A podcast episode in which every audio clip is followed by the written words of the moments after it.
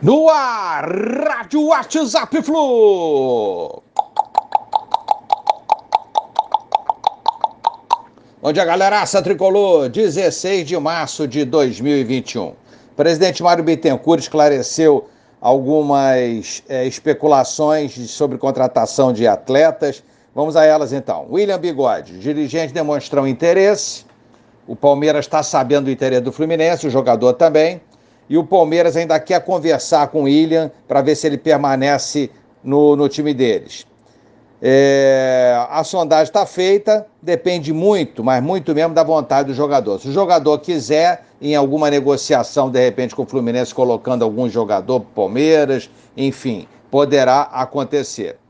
O plano B, Roger Guedes, negocia a rescisão amigável com o clube dele lá, o Shandong Luneng da China, não sei se a pronúncia é essa.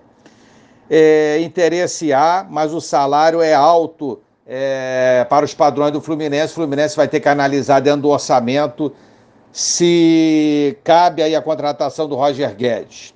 Everaldo, Mário Bittencourt falou que não tem nada confirmado, disse que deve ter sido algo pelo trabalho do scout do clube, que monitora jogadores é, no mercado, boas oportunidades para o Fluminense. Eu acho que Everaldo, meus amigos, é um retrocesso eu acho que a gente tem jogadores jovens ali de Xerém que podem cumprir aquele papel ali, aquele tipo de, de, de, atuações que o Everaldo tem, entendeu? Então eu acredito que Everaldo não seja uma boa contratação para o Fluminense.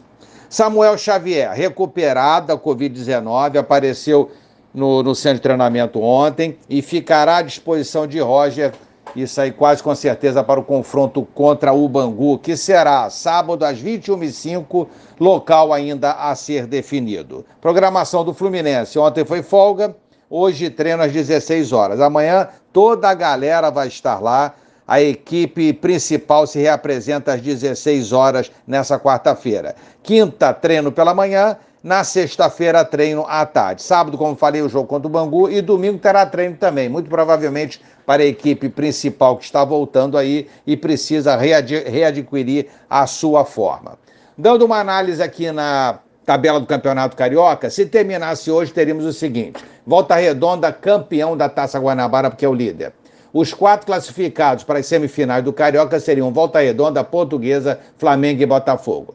Boa Vista, Bangu, Resende e Fluminense, que está em oitavo, jogariam as semifinais e disputariam a Taça Rio.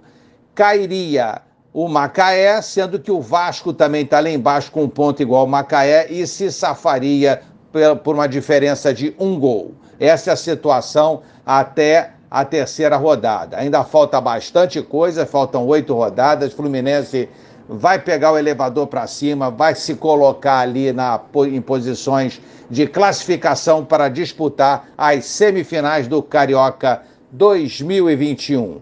Isso se o Fluminense não conseguir chegar à liderança, porque tem três pontos, Volta Redonda tem sete, tudo é possível. Um abraço a todos, valeu, tchau, tchau.